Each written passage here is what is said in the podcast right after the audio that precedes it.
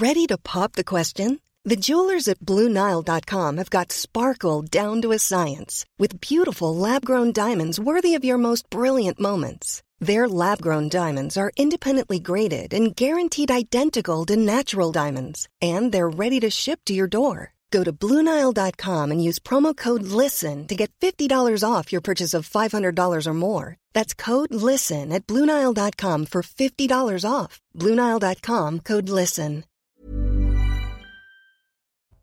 Bienvenue à tous pour Midi News et bonjour à vous. C'est une affaire qui concentre tous les maux de notre société à Rohan, ce père de famille qui se fait justice lui-même. Dans cette affaire, il y a des citoyens qui n'ont plus confiance du tout en la justice. Il y a un mineur isolé qui n'avait rien à faire en France. Et puis il y a la question essentielle du cas de conscience. Et vous, qu'auriez-vous fait? Autre sujet aujourd'hui, les zones à faible émission. Dehors, les classes populaires, vous n'avez plus le droit de circuler dans ces zones.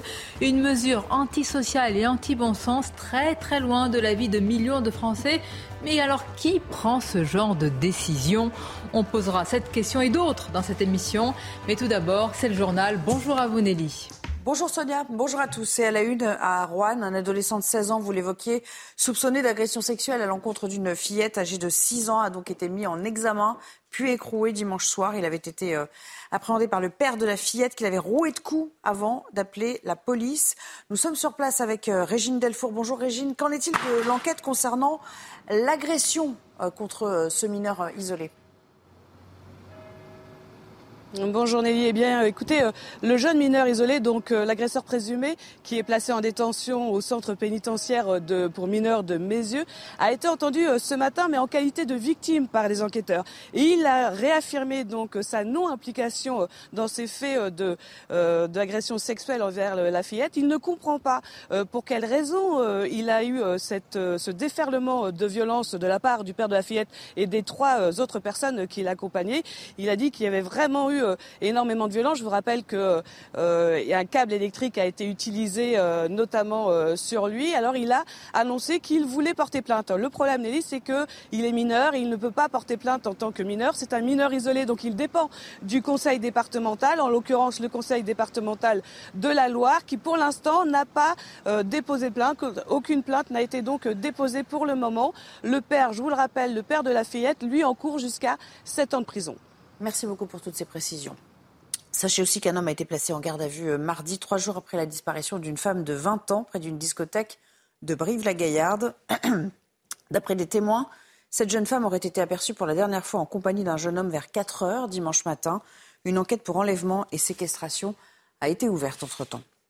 Neuf ans après euh, le déraillement euh, du train en gare de Bretigny-sur-Orge, le tribunal d'Evry rend aujourd'hui son jugement. La SNCF qui a été reconnue coupable d'homicide involontaire et de blessures involontaires, tandis que le réseau euh, ferré de France et l'ancien cheminot sont relaxés. L'accident avait causé la mort de sept personnes et fait des centaines de blessés. Enfin, relancer le tandem franco-allemand, c'est l'objectif du déjeuner de travail prévu entre Olaf Scholz et euh, Emmanuel Macron aujourd'hui. Des désaccords subsistent sur la stratégie à adopter en matière d'énergie et de défense européenne. Florian Tardif est à l'Elysée et nous explique les, les raisons de ce différend. Il fait actuellement 18 degrés dans la cour de l'Elysée, mais la température pourrait chuter brutalement avec l'arrivée d'Olaf Scholz dans quelques minutes. Les relations entre la France et l'Allemagne ne sont pas au beau fixe euh, pour trois raisons. La première concerne l'énergie. La France souhaite plafonner au niveau européen euh, le prix euh, du gaz. L'Allemagne y est réticente, même si quelques avancées ont été réalisées ces derniers jours. Le deuxième sujet concerne l'économie. Paris, comme d'autres capitales européennes, a très peu apprécié cette annonce d'un plan de 200 milliards d'euros pour soutenir l'économie allemande euh, par Olaf Scholz. On a estimé ici que c'était un tir au bazooka contre l'industrie française. C'est ce qu'on m'a confié en tout cas euh, dans l'entourage du président de la République. Et le troisième sujet concerne la défense, euh, le projet allemand de bouclier antimissile avec d'autres pays européens, avec le Royaume-Uni, mais sans la France. Comprenez qu'aujourd'hui les sujets sont nombreux et les divergences profondes entre les deux homologues. Voilà pour l'essentiel, Sonia. C'est à vous pour le début du débat. Merci Nelly avec nos invités à qui je vais poser cette question et certainement que nos téléspectateurs se la posent euh, également. Et vous, qu'auriez-vous fait Qu'auriez-vous fait à la place de ce père de famille à Roanne? Tout d'abord, je vais vous présenter nos invités. Elisabeth Lévy est avec nous. Bonjour à vous. Bonjour Sonia. Merci d'être là, directrice de la rédaction de Causeur. À vos côtés, Maître Carbon de Seine nous accompagne. Bonjour, à vous. Olivier D'Artigol, chroniqueur politique, est avec nous. C'est l'équipe euh, du mercredi. Et Raphaël Steinville qui nous a rejoint. Bonjour à vous. Bonjour, Rédacteur en chef auprès de Valeurs Actuelles. À Rouen, vous le savez, ce père de famille qui s'est fait, c'est l'expression qui est utilisée, justice lui-même avec ses amis et voisins alors que sa fillette de 6 ans a été victime euh, d'attouchement sexuel par un mineur isolé guinéen, est aujourd'hui lui-même ce père de famille, dans le viseur de la justice. Il est donc visé par une enquête. Cette affaire dit beaucoup de l'état de notre société. Manque de confiance dans la justice, citoyens qui ne se sentent plus protégés. Le risque aussi, c'est un risque de se faire justice soi-même. On va en parler, mais tout d'abord, le récapitulatif depuis hier des faits avec Augustin Donadieu. Dans les rues sombres et quasi désertes de Roanne, il est passé derrière, il est monté en haut, et c'est en haut qu'il a agressé la ch'tite. La nouvelle s'est répandue rapidement. Et à chaque habitant que nous croisons, le sentiment est le même. C'est son gamin, c'est normal. Non À vous, ils vous auront fait ça, vous aurez fait quoi, vous Il y a la confiance dans le quartier. Mais euh, là, tout le monde surveille, tout le monde, on s'aime tous, là. On est bien entre nous. L'autre, il arrive, euh, c'est un sauvage, ce mec. Et ils ont réagi en sauvage avec lui. Voilà. C'est comme ça qu'il faut leur faire. Il faut leur donner une leçon. Comme ça, ils comprennent qu'il ne faut pas qu'ils recommencent. Si la majorité des habitants rencontrés comprennent la réaction du père, le maire, lui, regrette le geste de son administré. On peut comprendre cette attitude. Moi, je suis aussi père d'enfants, bien évidemment, et qui ne comprendrait pas une réaction donc euh, euh, peut-être violente vis-à-vis -vis de cela. Maintenant, on n'est pas dans un pays où on peut faire justice soi-même. Le jeune a été mis en examen pour agression sexuelle aggravée sur mineur de moins de 15 ans. Il encourt 10 ans de prison. Le père poursuivi pour violence aggravée en réunion commise avec une arme par destination risque 7 ans de détention. Comme en plus d'éléments, je voudrais qu'on écoute euh, la réaction dans l'émission TPMP d'un voisin, d'un ami du père euh, de famille, parce qu'il y a évidemment ceux qui vont condamner euh, la réaction, l'attitude du père de famille, beaucoup qui vont comprendre. Ce, cet ami, ce, ce voisin, il a aidé le père et il se trouvait qu'il a remarqué aussi que le suspect rôdait de nouveau autour, en tout hmm. cas dans le voisinage. Écoutez sa réaction hier. À un moment, à quel moment il vous a dit demain soir, je veux qu'on je veux qu'on aille rechercher Non, c'est pas lui. Moi, c'est indépendant, c'est moi-même. C'est vous-même. il se passe un truc de malade à 10 mètres de chez moi. Ouais. J'ai des parents, j'ai une sœur. Une famille. Bien sûr, bah Des gens qui comptent pour moi. Bien sûr, ouais. Mais même, même, même, même. Mais la petite, elle compte pour tout le monde. Bah, normalement. C'est pour ça que j'ai commencé par dire si tout le monde veillait un minimum sur tout le monde, bah, ce genre de situation, déjà, il y en a pas mal qui seraient annihilés. Après, je me dis quoi? Je me dis, le mec, il est venu hier. Ouais. Quand ça l'a cherché, il a disparu en a rien de temps. Ouais. Donc ça veut dire qu'il est pas loin. Pour moi, après voilà, il faut, faut pas être sorti d'une école d'ingénieur pour comprendre que le mec, ou bien il a un pied à terre, ouais. à proximité, ou bien je sais pas, il a un endroit où se retrancher. Ouais. Donc, vous y allez. Demain, je me dis que peut-être que dans les mêmes conditions, ça reste hypothétique. Vous êtes tout seul quand vous le cherchez? Euh, moi, de mon côté, ouais, je suis tout seul. Tout seul Ouais, moi, je. D'accord, ouais, vous dites, je vais le chercher, je vais, je vais, je vais le trouver. Et ouais, voilà, je me dis, bah, je sais pas, je vais aller me garer à une 30-35 mètres de, de, chez mon ami. Vous y allez à quelle heure? 23h30 Non, depuis 23h30, je tournais. Je suis allé à 2h30. 2h, 2h30, je sais plus exactement. Du matin, d'accord, oui. Voilà, je me gare, je me pose. Il s'est passé quoi? Une quinzaine de minutes. C'est fou, ouais. C'est incroyable. de incroyable. Malade de malade. C'est un truc de malade mental. C'est là 15 minutes et là vous voyez. Et là, non, en fait, j'écoute un bruit de claquette au sol contre du gravier. Ouais. Il est 2h30 du matin, l'éclairage public est éteint. Bien sûr. Euh, il fait totalement noir. T'as pas de clope dans les mains, t'as pas ton téléphone dans les mains. Qu'est-ce que vous avez vu à ce moment-là? Essayez de grimper le lit. Il était en pleine récidive, le mec. Et 24 heures après, à 20 minutes près, il était en pleine récidive. En Quoi, sur la même maison? Mais bien sûr, il était en train de regrimper le grillage. Sur la même, pour aller dans la même maison? Oui, dans la même maison. De là où il est parti la veille, de là où personne l'a attrapé. Donc après, moi, je suis pas expert en la matière. Donc là, vous le voyez. Ce qui se passe dans sa tête. Mais je me dis peut-être que le mec, il a un sentiment de puissance totale. Il se dit, moi. Ouais. Je sais pas ce qui se dit dans sa tête. La première réaction en écoutant cet extrait, c'est qu'il fait le travail oui, alors en fait, euh, on en a, on en parlait hier. Euh, euh, chez Pascal Pro.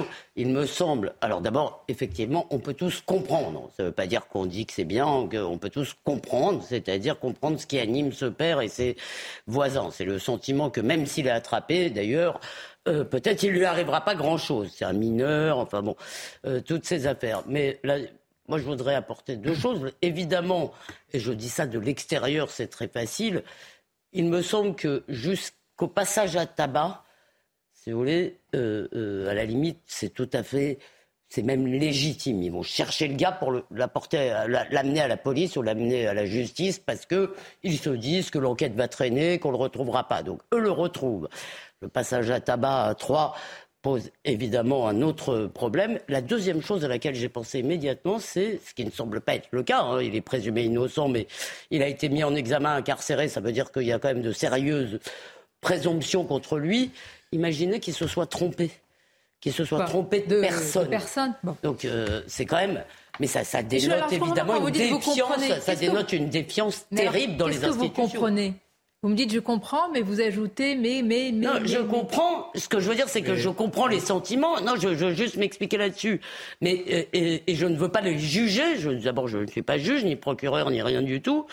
Euh, simplement, si on regarde les choses de l'extérieur, on se dit que l'amener à la police, c'est pas la même chose que le passer à tabac. Voilà, maintenant, je me garderai, moi, si vous voulez, de prononcer une condamnation du père et de ses amis, parce que ça doit être très terrible. Alors voilà une réaction que je qualifierais d'équilibrée. Je comprends, mais il ne faut pas se faire justice euh, soi-même. Mais je voudrais que vous écoutiez, vous allez me dire, maître, ce que vous en pensez, et tous nos invités. Le procureur de, de Rouen, alors c'est peut-être un sentiment personnel, je trouve qu'il est d'une sévérité avec le, il est dans son rôle, il doit défendre l'état de droit, mais il est d'une sévérité avec le père de famille par rapport quand même au, au suspect que j'ai relevé. Est-ce que c'est votre avis? Écoutons-le.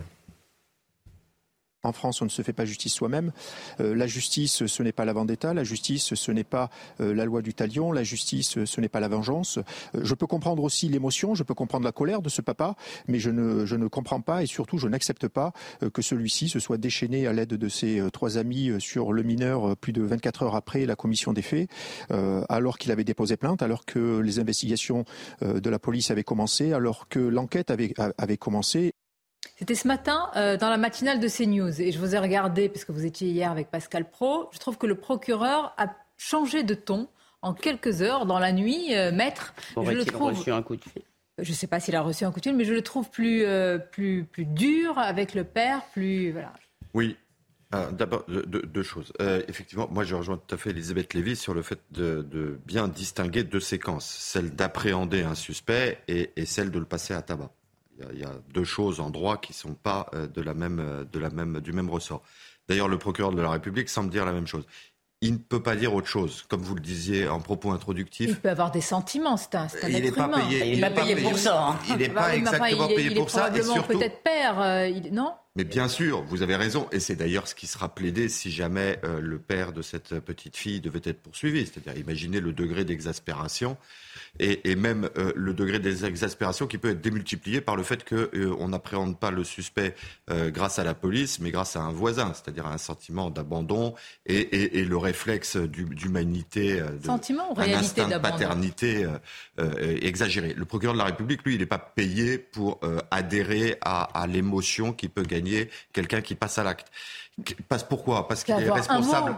Bien sûr qu'il pourrait avoir bah, un mot, mais c'est pas leur format, le formatage de l'esprit d'un procureur de la République. Mais ça me choque. Hier, il l'a eu. Mais ça n'est pas, oui, très bien, mais ça n'est pas, si vous voulez, c'est pas, c'est pas sa fonction. Alors, on peut être choqué, mais il faut comprendre ce qu'est la fonction d'un procureur de la République, notamment pas uniquement engager des poursuites, mais responsable de l'ordre public. Et moi, quand je l'entends là, l'ordre public, si tout le monde commence à s'ériger en milice privée en charge de pallier les carences du service public policier, lui, il ne peut pas le tolérer. J'entends ce que vous dites. Mais, pourquoi est-ce qu'on en arrive là? Mais c'est ça la vraie question. on en arrive là parce que beaucoup de citoyens n'ont pas le sentiment. Ils sentent qu'ils ne sont pas protégés. Si beaucoup de personnes, en prenant connaissance de, cette affaire, n'ont pas eu envie d'accabler le père de famille, euh, c'est que tout simplement, euh, ce qui peut empêcher la loi du talion, œil pour œil et dent pour dent, que chacun se fasse justice, c'est que dans le pays, ils ont le sentiment que la. la... Arrêtez de dire le sentiment. C'est une réalité ou c'est un sentiment C'est que il y, a un doute aujourd'hui sur le fait que la police, alors que la police fait, euh, fait de son mieux, puisse résoudre rapidement et mettre la main sur celui qui. Voilà, il y a un doute sur la rapidité de la décision judiciaire. Il y, a un doute, il y a un doute sur l'ensemble de, de, la, de, la, réaction des, des services régaliens.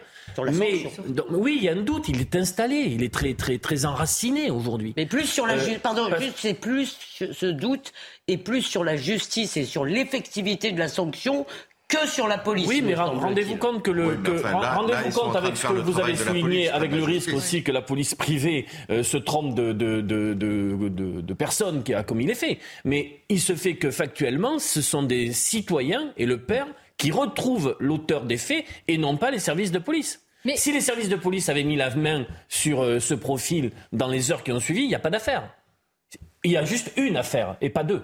Combien de temps il s'est passé Le porte-parole du gouvernement va réagir sur Rouen. Allons-y, on écoute. Passé euh, à Rouen, ce, père de, famille qui a frappé un adolescent soupçonné euh, d'agression sexuelle à l'encontre de sa fille. Qu'est-ce que cela dit, selon vous, de l'état du pays? Est-ce que cela n'est pas révélateur de la défiance des Français vis-à-vis d'une justice défaillante qu'ils jugent pour la plupart d'entre eux? Merci beaucoup. Euh, tout d'abord vous dire qu'évidemment, nous comprenons l'émotion de ce père de famille. Forcément. Euh,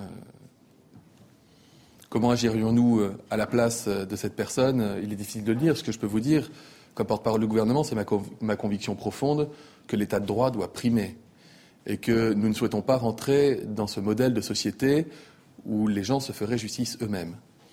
Vous dire aussi par là que je crois profondément en la justice de mon pays, et que c'est parce que nous croyons profondément en la justice de notre pays que nous voulons la renforcer, comme nous voulons renforcer la sécurité des Français. Je l'ai dit tout à l'heure, le projet de budget que nous adoptons en ce moment au Parlement, il prévoit la création de 15 000 places de prison. Il prévoit de financer 3 000 policiers et gendarmes supplémentaires. Sur l'ensemble du mandat qui commence, nous allons doubler le nombre de magistrats et d'huissiers et de greffiers de justice nous allons augmenter comme jamais la présence des forces de sécurité et de police sur notre territoire pour avoir une justice plus ferme, pour avoir une justice plus rapide et prendre mieux en charge et mieux soin de l'ensemble des victimes. Donc je ne peux vous répondre qu'avec cette conviction profonde en l'état de droit tout en comprenant l'émotion de ce père de famille, bien évidemment.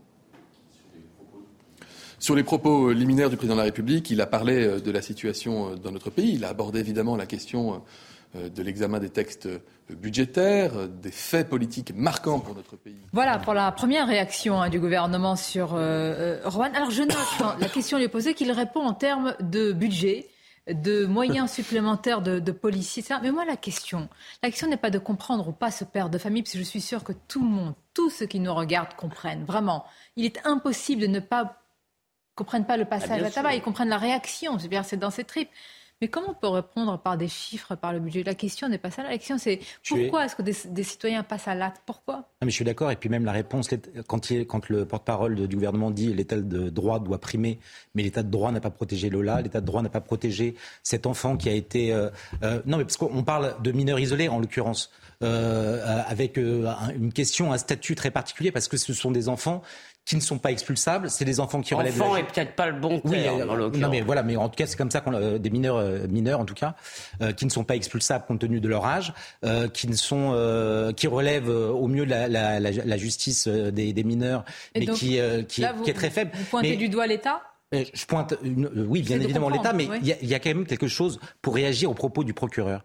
Euh, moi, je lisais en même temps que je, je, je, je, suivais cette affaire, je lisais Le Parisien et je tombais sur cet article qui est effrayant, où on apprend qu'un homme euh, qui est passé aux aveux, aux aveux a été s'est rendu coupable de trois actes pédophiles sur euh, deux filles et un garçon, ou deux garçons et une fille.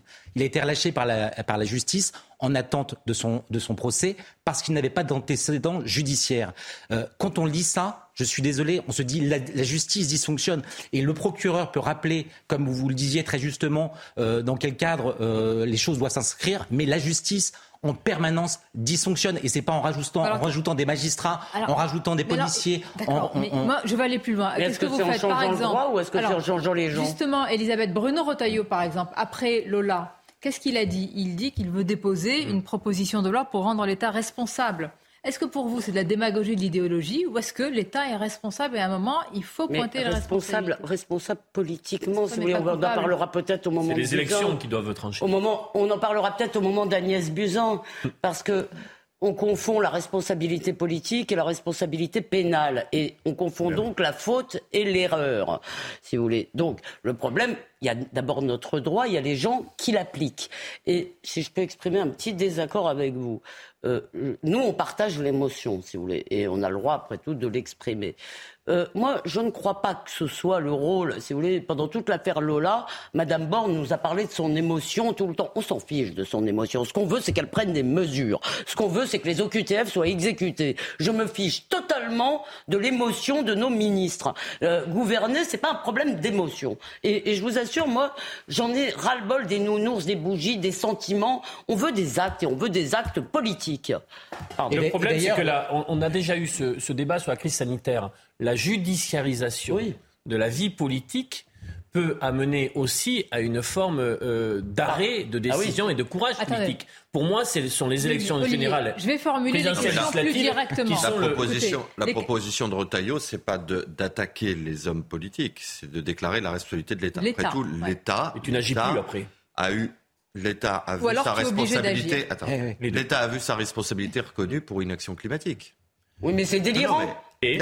Très bien, c'est là qu'il faut en venir. C'est-à-dire, donc, donc la proposition de Retailleau n'est pas hors sol sur un terrain juridique, en disant à partir du moment où un service public qui doit être rendu est défaillant, euh, où on ne met pas en œuvre les mesures idoines pour régler un problème, l'État, qui est ô combien omniprésent dans notre pays, doit répondre de, de son absence. Mais il n'y a pas de choix politique, là. Mais la proposition de Retailleau, c'est pas d'attaquer. Vous confondez Agnès Buzyn, c'est la CGR. C'est là que j'allais. Non, si vous, désignez un ministre en particulier, par exemple, euh, Madame Buzyn, puisque Elisabeth vient d'en parler, vous, vous stigmatisez sa politique à un moment donné, vous la traduisez devant la CGR. L'inaction climatique de l'État, c'est l'entité de l'État, et c'est là que je voudrais en venir. C'est que la proposition de Retailleau, elle n'est pas hors sol juridiquement, mais il faut que nous, en tant que citoyens, on se rende bien compte d'une chose. C'est que si on commence à entamer euh, le, budget de l'État euh, pour indemniser, parce qu'on va sanctionner l'État pour inaction. Mais là, vous êtes sur le volet financier, là. Non, non, mais attendez, mais ça a une traduction très concrète. Le droit, si vous voulez, c'est pas que des principes flottants. ça sera autant de budget en moins pour c'est pas juste de définir la politique de la France. Mais Pardon. Je vais poser la question différemment. La question peut paraître, euh, comment dire, certains peuvent la considérer euh, honteuse. Hein, J'ai entendu, il ne faut pas poser ce genre de question. Si la femme, euh, la tortionnaire, résumé, la tortionnaire de Lola, euh, avait respecté, en tout cas on lui avait fait respecter l'OQTF, est-ce que ce serait arrivé à Lola? Si le mineur isolé qui n'avait rien à faire en France n'était pas en France, est-ce que euh, cette petite fille aurait subi un attouchement? Oui, non mais... Non. C'est pour cela, si vous voulez, je, pardon, je C'est dur, mais, je, ne fais pas un lien de cause en disant que la faute est à l'État. Je dis je juste vous réponds à cela. Mais d'accord, les faits sont oui, mais si vous voulez, euh, ce sont, on confond la décision politique. Moi, je ne veux pas qu'on donne les clés de la Maison France à des juges. Ça n'est pas aux juges, et l'exemple du climat est très intéressant, ça n'est pas aux juges de définir la politique de notre gouvernement en matière de climat. Si vous n'êtes pas content de la politique de gouvernement, il y a une chose très simple, ça s'appelle les élections. Et j'ajoute qu'on pourrait regretter que la responsabilité politique ne soit mise en jeu qu'au moment des élections, que les commissions parlementaires, qui sont un outil aussi très efficace, euh, euh, ne marchent pas si bien, mais parfois, parfois elles fonctionnent. En revanche, faites attention avec cette affaire d'attaquer l'État parce que évidemment on a tous la rage, on se dit tous que si, si la France était respectée, faisait respecter ses décisions, tout ceci ne serait pas arrivé. Mais il n'empêche que ce sont des décisions politiques qui relèvent de l'élection. Moi je ne veux pas que ce soit des gens pas élus qui fassent notre politique. Vous allez continuer à en parler. une petite pause. On parle depuis tout à l'heure de mineurs isolés comme si c'était une évidence. Mais ces mineurs isolés souvent ne sont ni mineurs ni isolés. On écoutera justement dans cette même émission TPMP l'ami du père qui a un doute aussi sur le fait qu'il soit mineur. C'est l'un des sujets véritablement de ce qu'on appelle hein, ces mineurs isolés. Une courte pause et on se retrouve. Dans quelques instants, on va continuer à parler de l'affaire de Rouen. Je disais tout à l'heure qu'elle concentre tous les maux de notre société. Une enquête a été ouverte hein, contre le père accusé d'avoir euh, tabassé, il n'y a pas d'autre mot, avec ses amis voisins, euh, ce mineur isolé, dont je rappelle qu'il est le suspect d'une agression sexuelle ou d'attouchement sur une petite fille, une fillette de 6 ans. même. Sinon, il n'aurait pas été incarcéré. Je le dis parce qu'aujourd'hui, si vous ne le dites pas, eh ben, vous êtes accusé de, de, participer à, un mouvement de justice expéditive. Donc je le dis avec des précautions oratoires. Mais ce qui choque le plus, évidemment, c'est que ce père soit aujourd'hui au centre d'une enquête et qu'on ne pense pas à cette petite fille qui, elle, est la victime. On va en parler avec vous tous. Mais tout d'abord, les titres, l'actualité avec vous, Audrey Berthaud.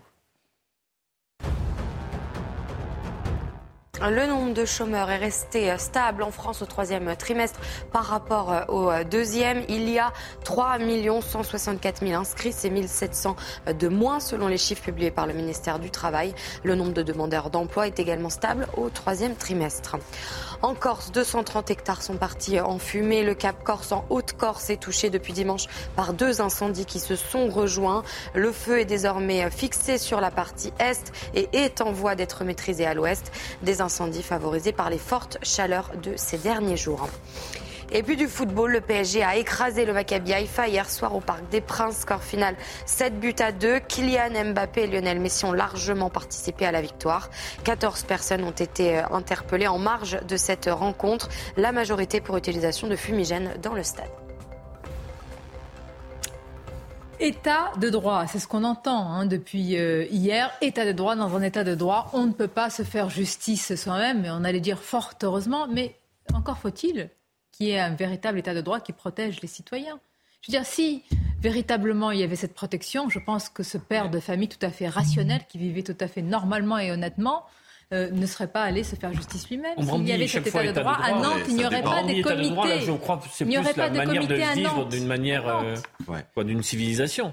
C'est le, fait qu'on soit sorti de l'état de, que je disais, à de Talion. Mais encore une fois, s'il y a eu une telle, euh, dans le pays, une telle émotion, après tout ce qu'on a vécu, qui tendait à ne pas accabler ce père, c'est que beaucoup de personnes jugent aujourd'hui que la réponse par l'État, police-justice, ne permet pas euh, une réponse efficace. Et ça, cette idée est installée. Donc vous comprenez le père beaucoup n'ont pas envie de l'accabler, j'en fais partie. tout en disant, tout en disant comme Elisabeth Lévy, tout en disant, parce que sinon on ouvre quelque chose, une boîte de Pandore qu'on ne veut pas ouvrir, tout en disant, euh, ça n'est pas à des, à des citoyens de, de faire le travail d'enquête et voilà, ils, auraient dû faire par la justice, mais ça doit s'arrêter au fait de, de, de, mettre la main dessus. Et on doit après, bien évidemment, il faut le dire très fort, le, mettre à disposition de la police. Quand on dit mineur Sinon, on tombe dans quelque chose qu'on ne peut pas accepter. Euh, oui, et ce qu'on n'accepte pas aussi, c'est qu'une petite fille soit. Il faut dire les deux. Vous mettez sur le même plan. Non, mais on accepte. Non, c'est difficile, c'est des questions difficiles. Mais est-ce qu'on peut simplement dire qu'on n'accepte rien On n'accepte ni que les enfants euh, se fassent agresser, ni que les suspects soient passés à tabac avant d'être jugés? Voilà. Si vous voulez, c'est pour ça que je parlais tout à l'heure de deux séquences. Et ça, là, je rejoins euh, Olivier d'Artigol. C'est un problème de civilisation. Dans une civilisation, on s'organise pour se protéger des voyous et des criminels. Très bien. L'appareil d'État euh, n'est même pas en l'espèce défaillant, il n'est pas encore là. Simplement, il y a quelqu'un dans l'entourage qui dit le système va être défaillant pour le retrouver. Là, je l'ai sous la main, je l'immobilise. Oh combien vous avez je raison. Mais je vous assure. Après ça, je le tape, on sort de la civilisation. Vous, ô combien vous avez raison. Il y a une partie de la France, qu'on le veuille ou pas, je ne sais pas, je ne pourrais pas la quantifier, qui dit ce n'est pas possible. je ne me sens pas protégée. Or, la sécurité mais vous avez raison, mais... Et quand on ne m'assure pas ce droit, alors je le prends en charge. Il y en a même... Vous pourrez leur dire état de droit, mais vous avez parfaitement raison. Et il y en a même qui se disent... Et il y en a même ils respectent tout. D'ailleurs, ils en ont marre de tout respecter, que rien ne soit Et il y en a même qui se disent que quand bien même euh, euh, la règle serait efficace, il y aurait eu une patrouille de police qui aurait stationné devant la maison de cette famille. Serait jamais arrivé. Non, non, non, mais très bien. Mais mais il y en a même qui disent à partir du moment où on l'attrape, etc., on, on, on, va rendre notre justice, qui, est, une justice immanente, euh, euh, euh culturelle, euh, beaucoup plus forte que, que la justice du code pénal. Et alors là, je voudrais pointer un problème, excusez-moi, parce qu'il se trouve que là, c'est un acte grave qui prend au tripes, c'est un père qui protège sa fille, et euh, d'un crime horrible. Donc, euh, c'est pour ça qu'on comprend. Sauf que on assiste aussi de très souvent à ce type de réaction quand des gens considèrent que leurs droits, par exemple à l'école, on considère que les droits de votre enfant ont été bafoués parce qu'il a eu une mauvaise note, qu'on lui a fait entendre un cours horrible qu'il ne voulait pas entendre. Et quelle est souvent la réaction? Je vais appeler mes copains, on va te casser la gueule. Non mais c'est pas du tout les mêmes faits. Oh, Excusez-moi, c'est pas du tout les mêmes faits. Alors là, comment vous pouvez comparer? Mais je vous, j'ai ah dit au début. Bon, bah, non, mais excusez-moi, j'ai dit au début que c'était. J'ai, j'ai quand même pris la précaution au début de vous dire, de vous dire que euh, dans l'occurrence, si en l'occurrence, parce que ce réflexe, si vous voulez, de dire on a attenté euh, à quelque chose qui m'est cher. Non, mais il y a une différence entre un réflexe culturel et une réaction qui est tripale, c'est-à-dire. Euh, je l'ai dit au début, c'est exactement ce que j'ai dit. Que, là, là c'est pas seulement culturel. Là, on est face à un père et, et ses amis. C'est en disant ça. Hein. Ah oui, non, mais moi, c'est pour ça que je, ne voudrais pas faire le procès de ce père, quand bien même. je ne le fais pas. Oui, mais en fait, on, quand vous J'essaye de réfléchir à autre chose si ça vous ennuie pas, mais bon. je pense qu'on peut aussi rester juste sur ce cas précis ou des, des, cas qui sont très similaires, plutôt que de s'aventurer à faire des comparatifs avec l'école, où effectivement il y a des choses qui, qui, euh, qui, dysfonctionnent et qui vont mal, mais dans la réaction des, des parents d'élèves, mais qui sont très éloignés de ce sujet, avec euh, en, en, cas d'espèce un père qui est confronté euh, au, au, viol de sa fille de 6 ans. Euh, euh, moi, je pense que c'est c'est salutaire dans le sens, il y a une énergie vitale qui, qui est encore là. Lorsque les gens euh, ont, ont, le, ce genre de réflexe, moi, à force de vouloir condamner ce, ce genre de, d'expédition, de, oui, mais regardez ce qui se passe dans le métro aujourd'hui. Lorsqu'une une jeune femme se fait euh, agresser, violer, la plupart des gens détournent la tête. Donc, euh, en attendant, la police, elle, est pas, elle, elle, ne sera pas présente, elle arrivera trop tard. Mais c'est la réalité. Donc, moi, je pense qu'il faut saluer comme des héros, quand bien même ils risqueraient la prison. Il faut pouvoir saluer ce geste de, de, ces gens qui, euh, euh, faute, de, pouvoir compter sur la police ou la justice dans l'instant, ont cet instinct de protection qui, qui, qui fait non mais Raphaël, d'abord pardonnez-moi, je vais, je vais répondre puisque je suis un peu mise en cause. D'abord, j'ai commencé par dire que concernant ce père qui a affaire à un crime très grave, on pas la comparaison. Je, je, je, comprends, parfaitement. Maintenant, vous, vous voulez rester dans l'émotion. Moi, je n'ai pas envie de rester dans l'émotion. J'ai envie de réfléchir. Pardon, je finis. Je vous ai écouté. Les deux je termine. je termine, cher Raphaël. Je veux réfléchir, si vous voulez, à qu'est-ce que c'est qu'une société. Vous appelez cela l'instinct vital parce qu'il se trouve que là, c'est une question de vie. C'est aussi, si vous voulez, au-delà de ce cas, parce qu'effectivement, on en a parlé, je pense qu'on a dit déjà beaucoup de choses qui me semblent effectivement, moi je comprends ce père. Là, vous, vous, perdez en effet de chair et de sang. De tripes. Mais pas que de ça. Ah, mais derrière, on est fait aussi de raison. Mais le droit, le droit non, mais c'est peut-être difficile à entendre, mais on n'est pas fait que de chair et de sang. Le, droit le, prend en compte. Si vous voulez. on ne va pas verser dans la, dans la théorie de, du raptus anxieux, mais elle est intéressante. C'est-à-dire qu'évidemment, il y a des émotions. Non, non, mais ce qui est intéressant dans votre, dans votre dispute, c'est quelque chose de très important. C'est que vous parlez de la réaction clinique. Et ce qui est intéressant, c'est que l'agression qui a lieu devant vous dans un transport en commun ne convoque pas la même réaction clinique, hélas. Parce que c'est pas votre clan. Parce que c'est pas votre clan. Alors que quand il y a une agression en face de chez vous, dans votre quartier, eh bien, votre clan, là d'ailleurs, le, le, le, type qui parlait chez Hanouna disait qu'il était un ami du père de famille, là, il y a une réaction clanique. Et ça, ça touche précisément à la question de l'ordre public. Est-ce qu'on accepte que les clans se substituent au devoir citoyen de porter secours à la malheureuse qui se fait agresser ou violer dans les transports en commun? Est-ce qu'on est qu'on accepte qu'il y ait des clans qui s'érigent, des milices qui se constituent et qui se substituent à l'action régalienne? C'est un immense sujet. Mais je suis un passionné de la Corse et de la Vendetta qui le dit. Attention, parce que. bon, on va écouter euh, l'ami du père, le voisin, toujours dans l'émission TPMP. Alors, la question se pose parce qu'on dit mineurs isolés comme si c'était une mmh. évidence, mais, et là j'élargis la focale sur cette problématique, souvent ils ne sont ni isolés ni mineurs. Écoutons sa réaction. Alors attention, hein, lui il n'a a aucune information supplémentaire. Hein. c'est tout simplement, il l'a vu et il réagit à cela. Écoutons-le. C'est Anis qui a parlé à la police pour leur dire de venir. C'est qui donc C'est bon maintenant C'est le père, donc c'est le père. Bien sûr. Ça, oui. C'est bon. Mais ça, ça, il faut le resignaler. Et voilà, il parlait avec eux. Il leur a, donc il leur a dit, quoi Si vous ne pas, je vais. Je vais... Ah, mais... Ouais. Il, il C'est lui qui a parlé. Ça il, a, il, a, appelé la police, il leur a dit voilà, j'ai retrouvé l'agresseur de ma fille. Euh, si vous venez pas, ça va. Ça va partir mal. Oui. Boula Noir, la police arrive au bout de combien de temps Vous pouvez nous dire au moins ça une vingtaine de minutes, quinzaine de minutes. Quand même, c'est long. Ouais. Enfin, c'est long pour euh, de rester euh, dans cette situation-là. Donc, c'est les minutes les plus longues de votre vie. Ouais, c'est compliqué. Franchement, c'est compliqué. franchement, je n'aurais pas pensé qu'un jour je voudrais ça. Je faisais la vérité. Bah oui. C'est un truc de barjou. Donc là, quoi, ça crie dans, de tous les, dans tous les, de tous les côtés? Ouais, forcément. Il y en a des insultes. Enfin, après, vous connaissez le. Comment ça se passe? Il y, a, des insultes, il y, a, tout, il y a tout. Il y a des nerfs, il y a des tensions, le père il pleure. C'est un truc de fou en fait. Plus personne ne comprend rien. C'est le bordel. Donc la police arrive, qu'est-ce qui se passe? bah, Après la police arrive, ils viennent, ils le récupèrent. Il est parti sur ses deux jambes. Ce qu'on comprend, c'est que la police a été avertie une fois que le suspect a été immobilisé, qu'il s'est écoulé un laps de temps et c'est pendant ce laps de temps que ce qu'on voudrait savoir, c'est si la police l'a cherché pendant 24 heures. Alors, s'ils l'ont cherché et pas trouvé, c'est quand même embêtant. ça ne justifie pas le lynchage. J'ai pas dit que ça. Pour l'instant, on n'est pas des juges, nous. On essaye de comprendre et de s'interroger. Hein, Donc, on va pas prononcer, dire ce que ça justifie, ça justifie pas. Raphaël a raison de dire que là, il y a une réaction euh, euh, tripale. Moi, euh, tout à l'heure, Olivier a fait remarquer qu'il s'était écoulé 24 heures. Oui. D'accord. Si ces trois hommes ont trouvé le suspect en quelques heures.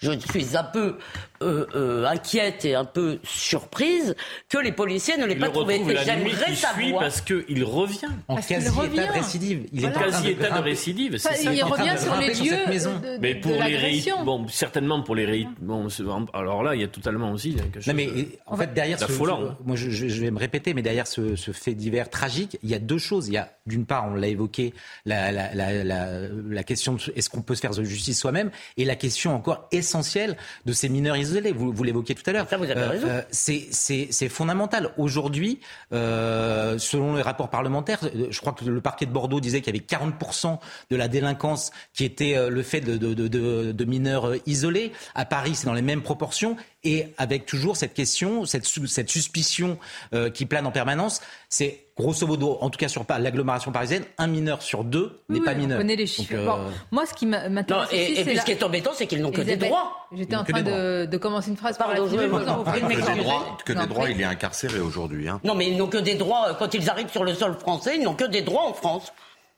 Parce que c'est une politique qui a été dévoyée. Ah, il y a quelques années, il y a sur les sur les mineurs isolés. Euh, là-dessus, non mais sur les mineurs isolés, est-ce qu'on peut encore dire que oui, il y a des mineurs isolés qui peuvent relever de politiques publiques d'aide sociale à l'enfance, c'est des départements, mais que cette politique-là a été totalement dévoyée, que ça nourrit une filière d'immigration clandestine pour du pour, euh, pour de la délinquance. Hein. Comme le droit d'asile en général. D'ailleurs, un dernier, un dernier parce que je voudrais changer de sujet qui va vous intéresser vous intéressez aussi. Alors, ce sont d'autres voisins immédiats à Roanne. Écoutez quand même ce qu'ils disent, ces gens qui sont dans des, dans des maisons, dans des pavillons tout à fait tranquilles. Écoutez les mots qu'ils choisissent pour décrire ce qui s'est passé. Moi, je vous dis la vérité. Moi, ma, maison, je, ne la ferme jamais. Ma, voiture, elle, n'est même pas, elle est même pas fermée. Euh, parce qu'il y a la confiance dans le quartier. Mais euh, là, tout le monde surveille, tout le monde, on s'aime tous là. On est bien entre nous. L'autre, il arrive. Euh, c'est un sauvage, ce mec. Et ils ont réagi en sauvage avec lui. Voilà. C'est comme ça qu'il faut leur faire. Il faut leur donner une leçon. Comme ça, ils comprennent qu'il ne faut pas qu'ils recommencent. Alors, avec ces mots, il a tout résumé. Ça ne veut pas dire euh, que c'est bien ce qui a été fait. Il a tout résumé. La dissuasion, d'ailleurs. Non, c'est la sauvagerie. L'acte. L'acte est sauvage, l'acte est sauvage et barbare. L'agression dont est victime cette petite fille est sauvage et barbare. Et euh, la réaction euh, du clan euh, du père de cette petite fille est sauvage, c'est-à-dire qu'il sort. On en revient, mais vous voyez, mais la, mais la sauvagerie, c'est la différence de la civilisation. C'est ça, exactement. Bon, on va en reparler tout à l'heure. Je sais que vous avez encore beaucoup de choses à dire. On écoutera encore d'autres extraits. Est-ce que vous savez ce que sont les ZFE Grâce à vous. Vous savez tout en fait. Non. Non mais c'est grâce à vous, moi. C'est grâce, à vous parce qu'on en a déjà parlé sur ah, le plateau. Vous connaissez les sujets avant d'arriver? Non. Euh, Moi je les connais pas. C'est vrai. Ah, non, c'est grâce à vous quand on m'a dit on va parler des ZFE. Je me suis dit c'est quoi encore non, on a déjà... pour les téléspectateurs. Comment? Alors c'est des zones à faible, faible, faible, faibles émissions ou faibles émissions J'ignore s'il y a un peu un faible, faible émission, c'est la concurrence. Euh, vous avez trop ah, oh, oh, très bien. Dans toutes les agglomérations d'au moins 150 000 habitants, d'ici 2025, c'est demain, mm. certaines vignettes seront interdites de circuler. Autrement dit, tous les véhicules essence, écoutez-moi bien, avant 2006 et diesel avant 2011 n'auront pas le droit de rouler. On va donc. On n'a qu'à faire une, vignette anti-pauvre, on n'a qu'à faire une vignette contre les C'est un remake de salaud de pauvre. c'est vraiment quelque chose qui est. C'est un remake de salaud de pauvre. Bah on, va, juste garder euh, la carte qui sont dans cette situation qui ne pourront plus rouler. Bah, évidemment. Et qui ne changeront pas leur voiture parce qu'ils n'ont pas Notre journaliste Théo Grévin a eu beaucoup de mal à faire la carte pour tout comprendre. Je le remercie ah parce qu'il a fait la carte entre les villes pour lesquelles, ça y est, les ZFE eh sont à venir et celles qui sont déjà existantes, Paris, Rouen, Reims, Strasbourg, etc. Donc pour vous, Mesures antisociales et discriminantes. c'est pas seulement Paris, hein. c'est Paris et son agglomération. Et, surtout, c'est plus important, son agglomération. il, y a, déjà des personnes qui sont dans des zones existantes et qui préfèrent payer les contraventions parce que tout ça est vidéo surveillé et les PV tombent sans même qu'il y ait présence humaine. Mais ce qu'il faut bien dire, c'est que c'est la mesure même antisociale.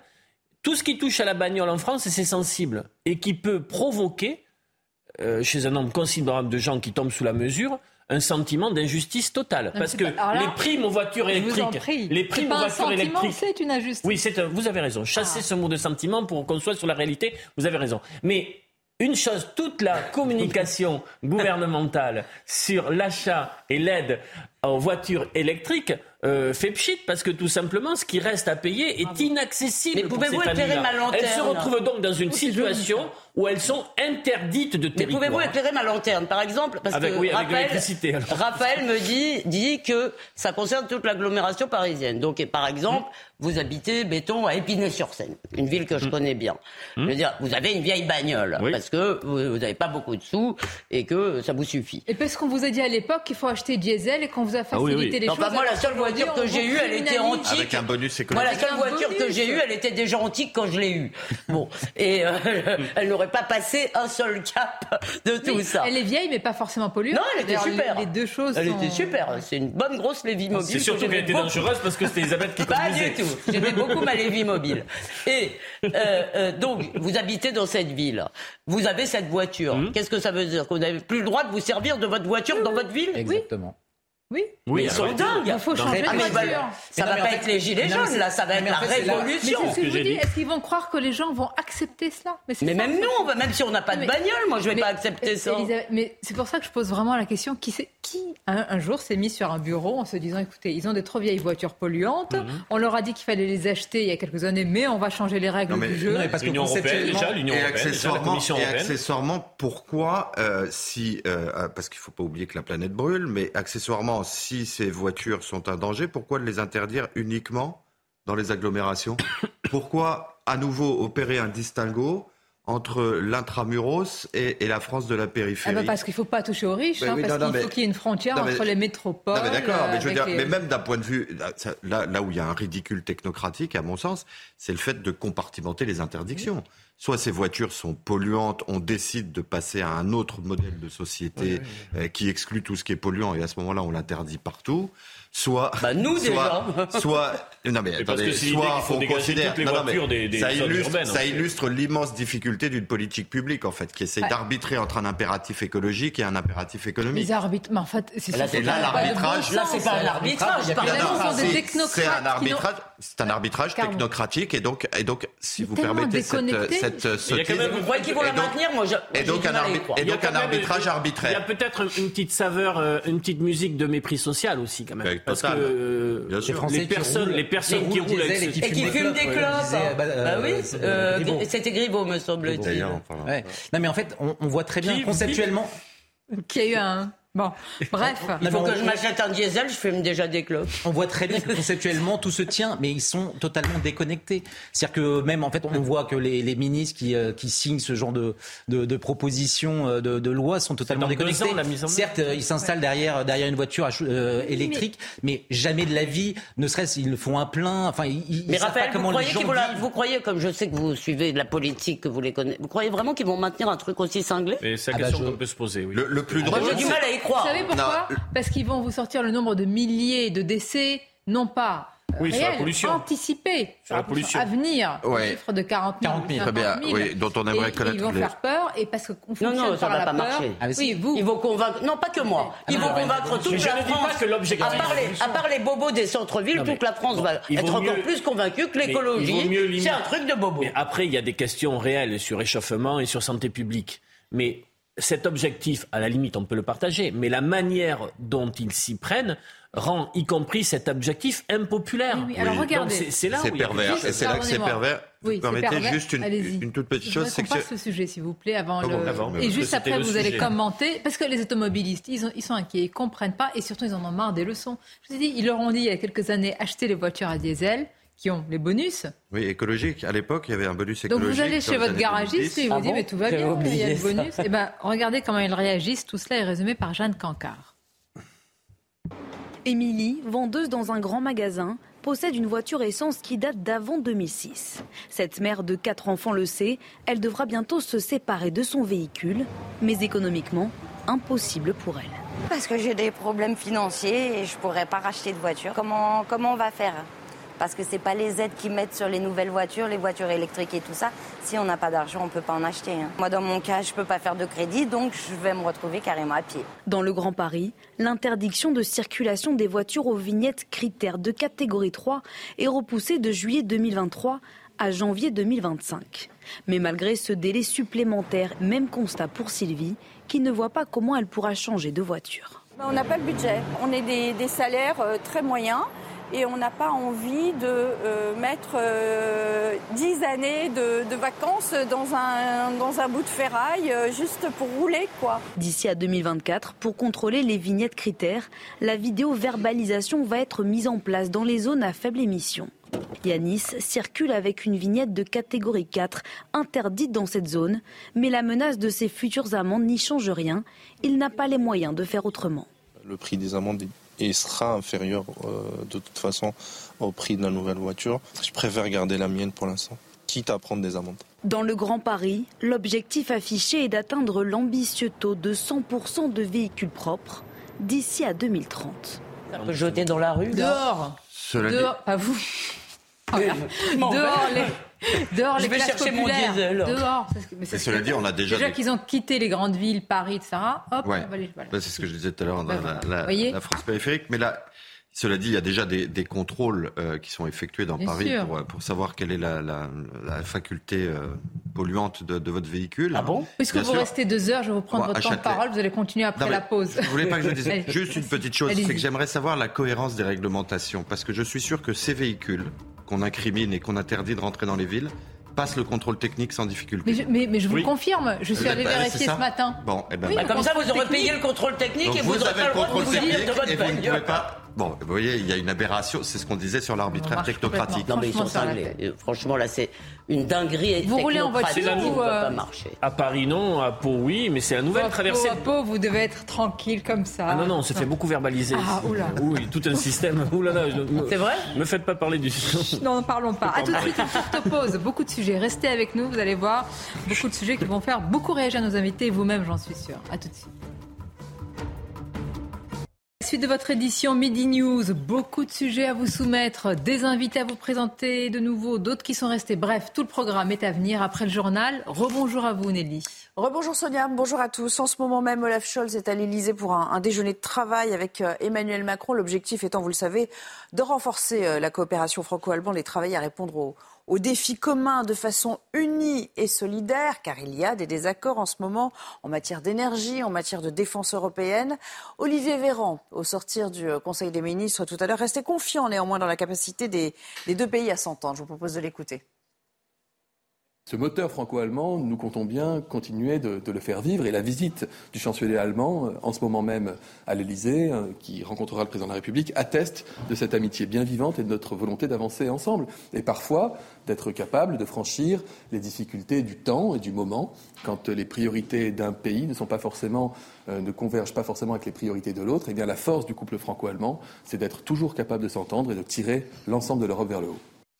Un mot des euh, chiffres du chômage. Selon le ministère du Travail, le nombre de chômeurs de catégorie A est resté stable en France au euh, troisième trimestre. Il serait ainsi un peu plus de 3 millions de chômeurs sans activité à être inscrits à Pôle emploi sur un an. Remarque cependant une baisse de 10%, euh, soit plus de 380 000 chômeurs de moins. Neuf ans après le déraillement du train en gare de Bretigny-sur-Orge, le tribunal d'Evry a rendu aujourd'hui son jugement. Je vous rappelle que cet accident avait entraîné euh, la mort de sept personnes et fait des centaines de blessés. Bonjour, Jeanne Cancard, vous êtes à, à Bretigny-sur-Orge pour, euh, pour détailler hein, précisément ce jugement avec nous. Pour le tribunal d'Evry, la SNCF est la seule responsable de cette catastrophe ferroviaire de Bretigny-sur-Orge. La SNCF a donc été condamnée pour blessures involontaires et homicide involontaire à la somme de 300 000 euros, un montant inférieur à ce qui avait été précédemment requis par le parquet, à savoir 450 000 euros, soit la peine d'amende maximale. De leur côté, l'ancien cheminot de la SNCF ainsi que le réseau SNCF été relaxés. Le tribunal a surtout retenu aujourd'hui que le processus de rupture qui a entraîné le déraillement du train avait déjà commencé depuis 2008. Un jugement qui a été rendu aujourd'hui en présence de nombreuses parties civiles, des victimes, des familles de victimes soulagées de la condamnation de la SNCF dont la négligence en termes de maintenance est considérée comme la cause de l'accident. Des parties civiles qui espèrent surtout que cette, que cette, convocation, que cette condamnation va provoquer une prise de conscience de la part de la SNCF pour que jamais plus une telle catastrophe ne se reproduise.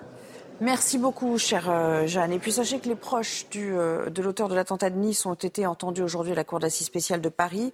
Audition qui intervient dans le cadre euh, du procès de l'attentat qui a fait 86 morts et 400 blessés en, juillet 2016. Bonjour Noémie Schulz, vous êtes au Palais de justice de Paris. C'est une prise de parole qui était très attendue. Hein.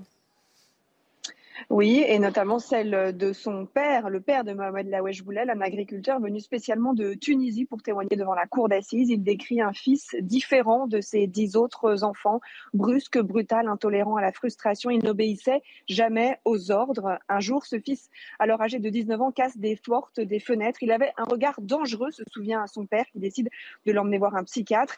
Des médicaments sont prescrits, mais Mohamed Lawesh Boulel les supporte mal, arrête de les prendre. Il refuse de retourner voir le médecin.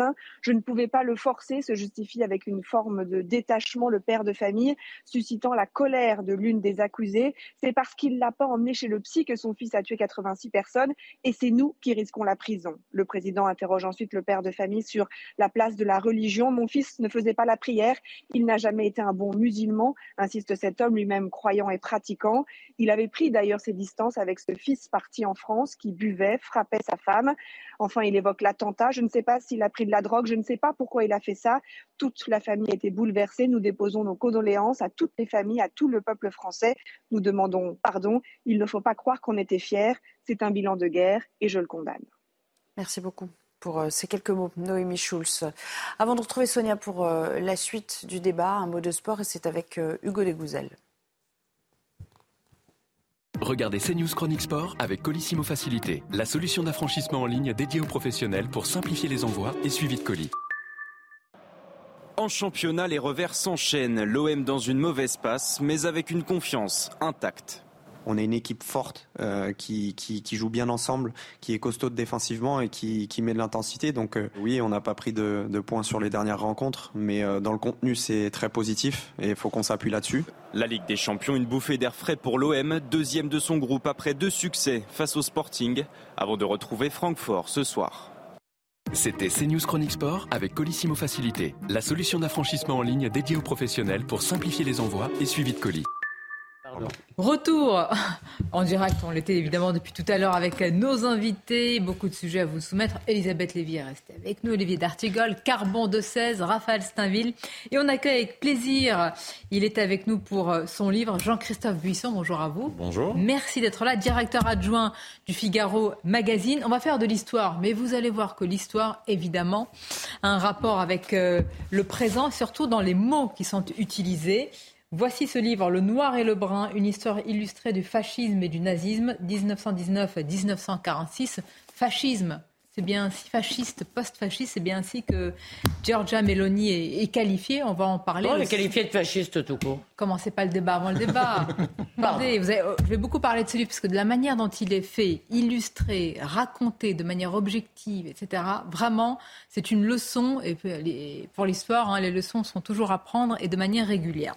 je voudrais qu'on continue à parler encore un instant de Rohan. C'est important parce que nous, avons de nouvelles réactions euh, des voisins. Euh, sur C'est Régine Delfour, notre journaliste, qui est présente. Régine, depuis ce matin, là, depuis ce matin, et puis les nouvelles informations, les éléments qui nous parviennent, comment réagissent les, habitants? Est-ce que leur réaction change par rapport à hier, par rapport à, la réaction du père, ou est-ce qu'ils sont toujours, j'allais dire, dans le, même contexte et la même atmosphère? Bonjour Sonia. Non, les, les habitants ne changent pas euh, de réaction. Ils sont toujours derrière euh, la réaction du père et ils comprennent cette réaction. D'ailleurs, beaucoup nous ont dit qu'ils auraient fait pareil. Un père nous confiait que s'il avait été euh, le père de la fillette, il n'aurait peut-être pas laissé en vie le jeune garçon. Donc, ils sont vraiment derrière lui. Ils sont en colère parce qu'ils ne comprennent pas pour quelle raison une enquête vise ce père de fillette et puis les trois, les trois personnes qui l'accompagnaient. D'ailleurs, des policiers sont venus ce matin, poser euh, des convocations à ces quatre personnes qui sont convoquées demain matin à 9h au commissariat de Rouen. Je vous rappelle qu'aujourd'hui, euh, euh, l'agresseur présumé de la fillette a été a été euh, interrogé et entendu ce matin, euh, non pas en tant que par rapport au fait de violence sur la fillette, mais en tant que victime, victime des coups qu'il a reçus par ces individus. Et il ne comprend pas, il continue à nier les faits. il dit qu'il a été vraiment victime d'un déferlement de, de violence et il estime qu'il va porter plainte. Alors c'est un problème, Sonia, puisqu'il ne peut pas porter plainte Hein. Il est mineur, euh, c'est un tuteur légal qui doit porter euh, plainte à sa place. Là, en l'occurrence, c'est le conseil départemental donc de la Loire. Et pour le moment, le conseil départemental de la Loire ne répond pas, n'a pas porté plainte. Depuis dimanche, d'ailleurs, euh, c'est silence radio. C'est silence radio, euh, malgré des relances. C'est-à-dire que vraiment, on attend beaucoup la réaction de ce Conseil pour savoir quelles décisions ils vont prendre. Et on imagine qu'ils doivent beaucoup réfléchir à la décision parce que qualifier quand même là cet agresseur présumé de, victime. Effectivement, il a été victime de coups, mais la décision qui va être prise en son nom de porter plainte, va être aussi lourde de sens.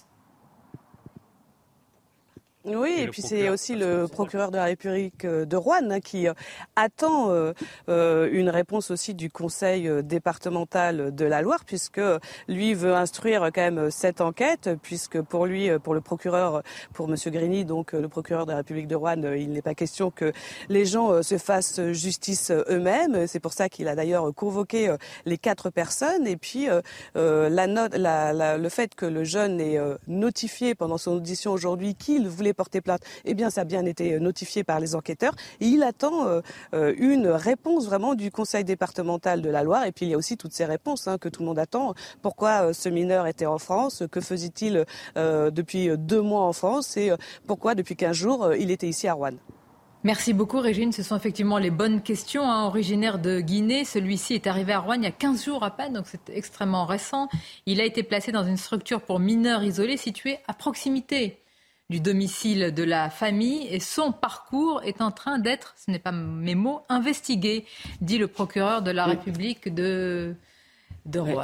Je voulais porter à votre connaissance ce qu'a dit Philippe Bielger hier, que je trouvais intéressant parce que ça permet dans le fond de concilier ce que nous disions tout à l'heure, c'est-à-dire euh, le fait qu'on a envie de soutenir ce père, de le comprendre, etc et les principes. Philippe Bilger a dit si j'avais été, si j'étais avocat général, mettons que hmm.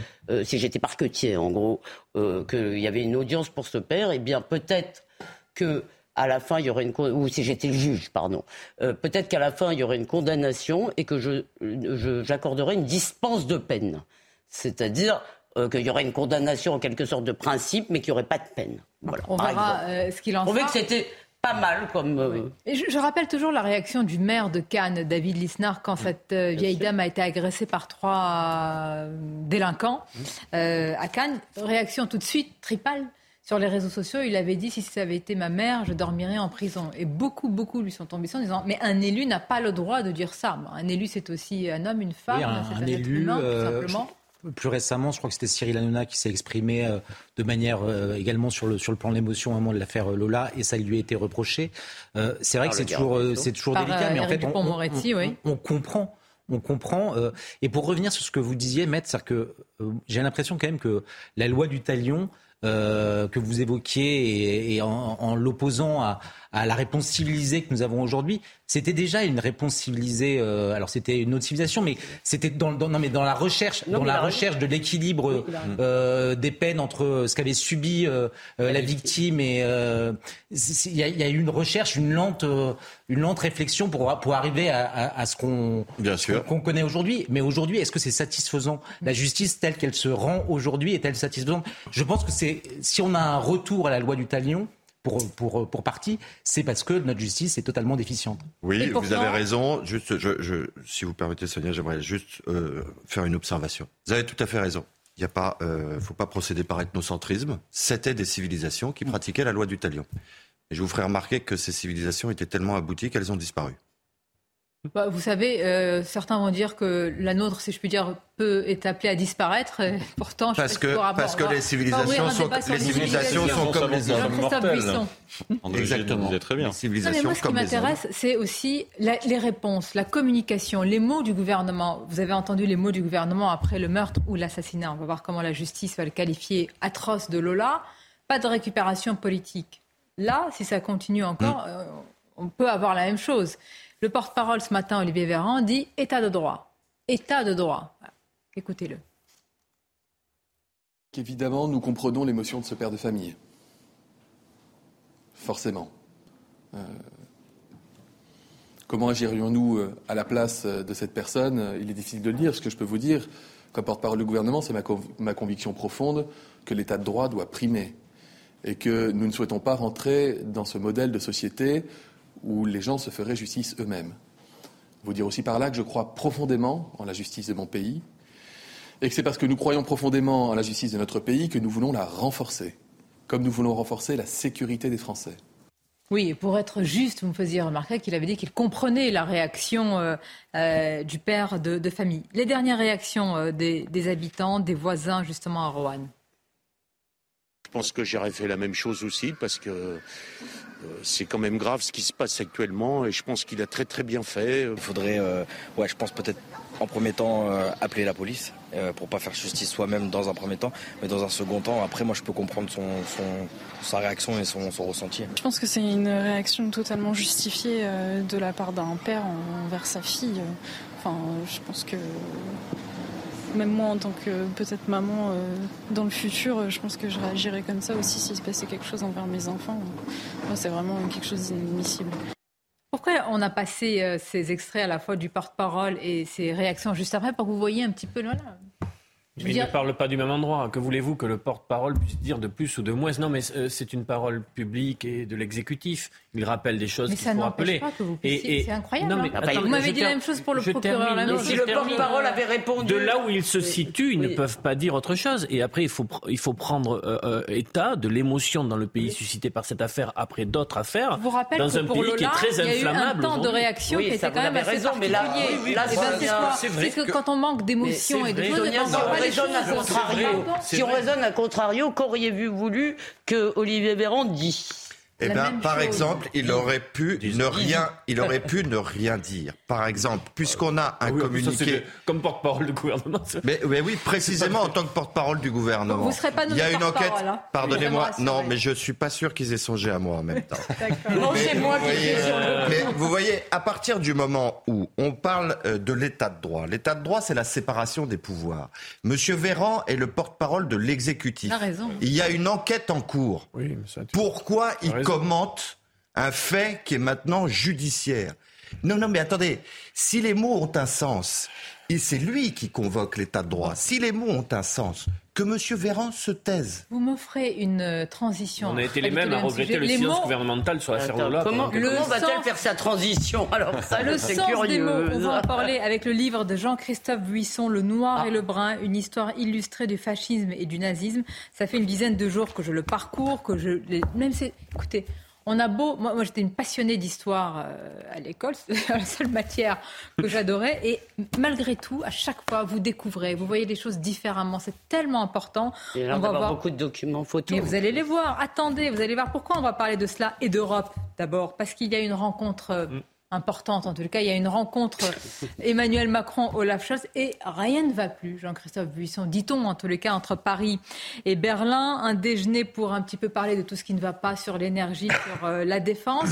Et moi, je suis étonnée, on reproche à l'Allemagne de, j'allais dire, de protéger ses intérêts, en réalité. Est-ce qu'on a, est a raison de lui reprocher cela? bah, bien sûr que non. C'est quand même le comble qu'un chef de gouvernement euh, soit, soit soupçonné de protéger ses intérêts. Le problème, c'est pas que l'Allemagne protège ses intérêts, c'est que la France ne protège pas les siens. Euh, quitte à changer euh, d'alliance au gré des au gré des élections dans tel ou tel pays ou au gré des mouvements, des, tectoniques géopolitiques qu'il peut y avoir en Europe. Mais évidemment que l'Allemagne sert ses intérêts et, qu'on devrait en faire autant plutôt que de leur, leur reprocher. Après, l'espèce de procès qui est parfois fait en, euh, sous-jacent, on se dit oh là là, si l'Allemagne se réarme, ça rappelle les heures les plus sombres de notre histoire. Euh, c'est ce genre de d'accusation qui, à mon avis, n'a pas Mais plus de sens. Vous l'entendez cette petite musique, on l'entend. Mais bien sûr. Mais elle est aussi absurde que de traiter euh, la, nouvelle première ministre italienne de. de on a vis-à-vis de, l'Allemagne. On a vis-à-vis de l'Allemagne souvent des réactions pavloviennes, c'est-à-dire c'est les mêmes formules qui reviennent, sans prendre en considération le bouleversement vraiment géostratégique profond. C'est ce que j'allais dire à propos de l'Italie, c'est-à-dire que si vous regardez la politique de l'Allemagne, du fait qu'elle regarde aujourd'hui à l'Est et pour des raisons qu'on peut comprendre dans un, dans un contexte. Ça, vous me direz, en, en 41, on regardait à l'Est aussi. Oui, donc. ça c'est vrai. Mais, dans un contexte, mais non, mais dans un contexte où j'ai le sentiment qu'on on, on, a du mal en France à, à, réfléchir de nouveau cette complexité, alors qu'il faudrait. Non, mais attendez, parce que tout simplement, d'abord, Jean-Christophe a résumé à mon avis la chose. L'Allemagne défend ses intérêts et ça ne date pas d'hier, en réalité. Hum. Euh, la France ne défend pas les siens. Et je me rappelle que Todd, je me rappelle, elle les défend pas. Ou alors elle est trop affaiblie pour non, le faire. Non, elle les défend pas parce que même cette idée du couple franco-allemand, si on, se met, pas fier, on se met en permanence dans la main, on se met en permanence en situation euh, de, euh, de soupirant. En fait, on est là à faire, à faire les yeux doux aux Allemands, mais oui, on vous aime, aimez-nous aussi. Je veux dire, les relations internationales, ça n'a strictement rien à voir avec l'amour, c'est du rapport de force et des intérêts. Et nous, vous voulez, on a un discours qui est tout le temps sous euh, les, les, espèces du sentiment, de l'amour, etc.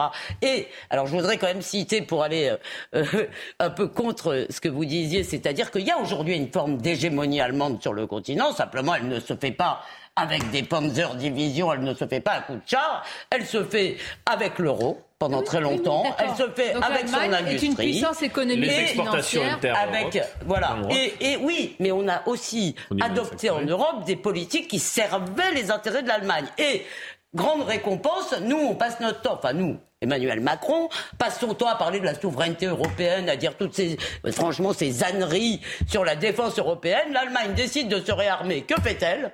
Elle achète des avions américains. Ben, ben voilà. Très bien. Ah oui, c'était pour nous dire ça.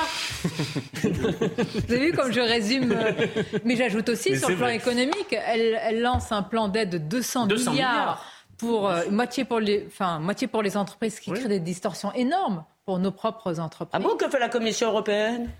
Elle bloque sur le niveau européen le règlement énergétique. Allez, s'il vous bah plaît, les, leçons de l'histoire. Les leçons de l'histoire, ce livre, Le Noir et le Brun, une histoire illustrée du fascisme et du nazisme. Je voudrais en parler parce que c'est un livre sous forme de chronologie, raconté, commenté, illustré, avec des portraits très nourris des figures principales du fascisme.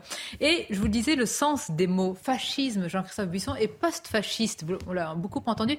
Mais qu'est-ce que ça veut dire Néo-fasciste ou post-fasciste aujourd'hui? Ben, J'aimerais bien le savoir. En tout cas, euh, c'est un terme qui est utilisé euh, à tout bout de champ, à tort et à travers, euh, qui, est plus un adjectif pour disqualifier un adversaire, un ennemi, un ennemi qu'un adjectif qui correspond à une réalité historique. Mon idée, c'est que le fascisme est mort en 45 avec la mort de Hitler et Mussolini et en 46 avec les procès de Tokyo et Nuremberg, qui c'est la première fois dans l'histoire qu'on jugeait des idéologies à ce point-là. Après qu'il y ait eu des nostalgies, qu'il y ait eu des tentatives de copie euh, euh, dans les années 50, 60, 70, c'est une chose. Mais aujourd'hui, quand vous entendez Mathilde Panot, qui est presque sur le point de traiter Emmanuel Macron de fasciste, il y a quand même un petit problème. Ça veut dire que si le fasciste est Emmanuel Macron, alors c'est pas très grave le fascisme. C'est ça moi qui me, qui me gêne. Donc ce, livre ah aussi pour dire voilà exactement ce qu'il Vous avez raison. Et la base du fascisme, c'est très simple, c'est la violence. La violence verbale et physique. Le fascisme est né au lendemain de la Première Guerre mondiale, ce n'est pas un hasard qui était une guerre effroyable, nouvelle, avec une société imprégnée de la violence euh, des tranchées. C'est construit dans la violence, c'est opposé au régime en place par la violence, par la marche sur Rome euh, pour l'un et les, violences des nazis, puis, puis l'arrivée au pouvoir de, Hitler en 1933 pour les autres. Et il est mort dans, dans l'apocalypse totale que fut la, la, fin de la Seconde Guerre mondiale. Terminé. Après, qui est encore une fois des gens qui se réclament de ça par nostalgie, parce que le fascisme, par exemple, a marqué l'Italie des années 20-30, donc on, tout, on, peut dire que c'était mal, mais il y a des choses qui ont été construites. Vous avez des stades de foot aujourd'hui, vous avez dans les stades de foot, vous avez au stade olympique de Rome. C'est le fascisme qui l'a avec, quand même un terreau, avec quand même un terreau idéologique qui dépasse le simple, la simple notion de Juste après la question, parce que je la connais, juste.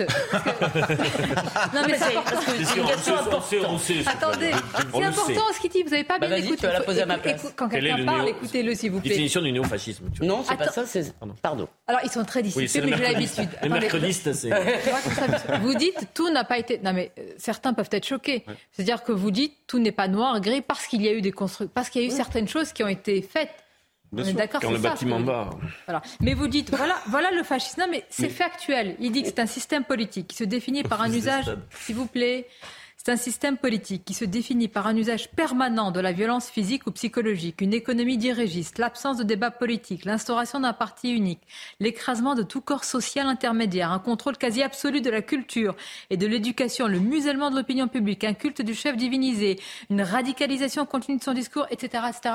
Donc quand aujourd'hui on qualifie quelqu'un de fasciste ou un régime, mais voilà. Ça veut dire méchant. Alors ni post, ni enfin, à la limite tout le monde est post-fasciste justement puisque ah le fascisme est mort, donc euh, ce qui vient après c'est post-fasciste.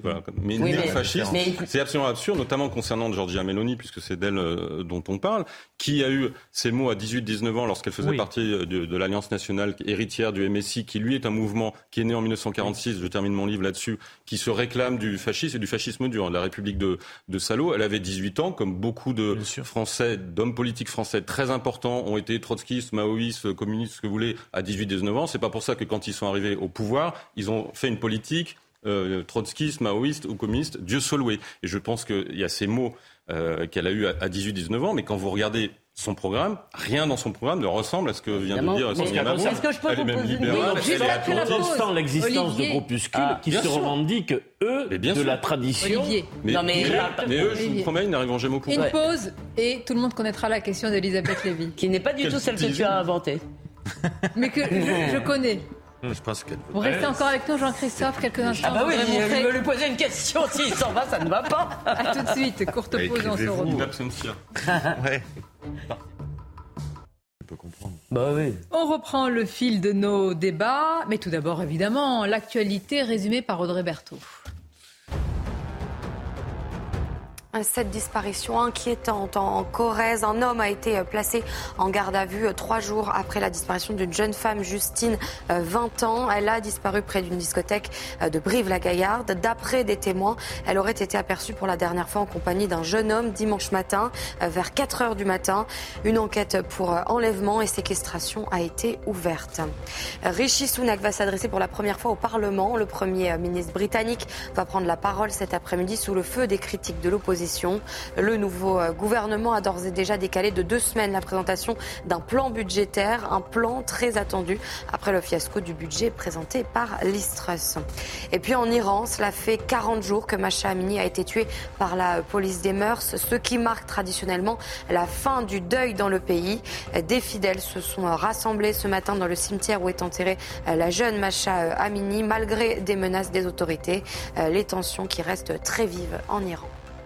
Effectivement, André, 40 jours de révolte et toujours autant de, courage, évidemment, de la part de ces femmes et de ces hommes. Hein. C'est une révolte parce que souvent, comme dans beaucoup de pays, en Tunisie et d'autres, la révolte des femmes est accompagnée et soutenue par des hommes tout aussi courageux. Nous en avons sur ce plateau. Ils sont courageux. Carbon de 16, Olivier d'Artigol, Raphaël Steinville, Jean-Christophe Buisson et évidemment Elisabeth Lévy. Je voudrais qu'on continue à, évoquer euh, ce livre, Le Noir et, le Brun. C'est très important, on le disait, parce qu'aujourd'hui, les mots sont utilisés à tort et à travers. On parle du retour des heures sombres, du fascisme, du post-fascisme. Et, et avec ce livre, vous avez une chronologie. Vous allez.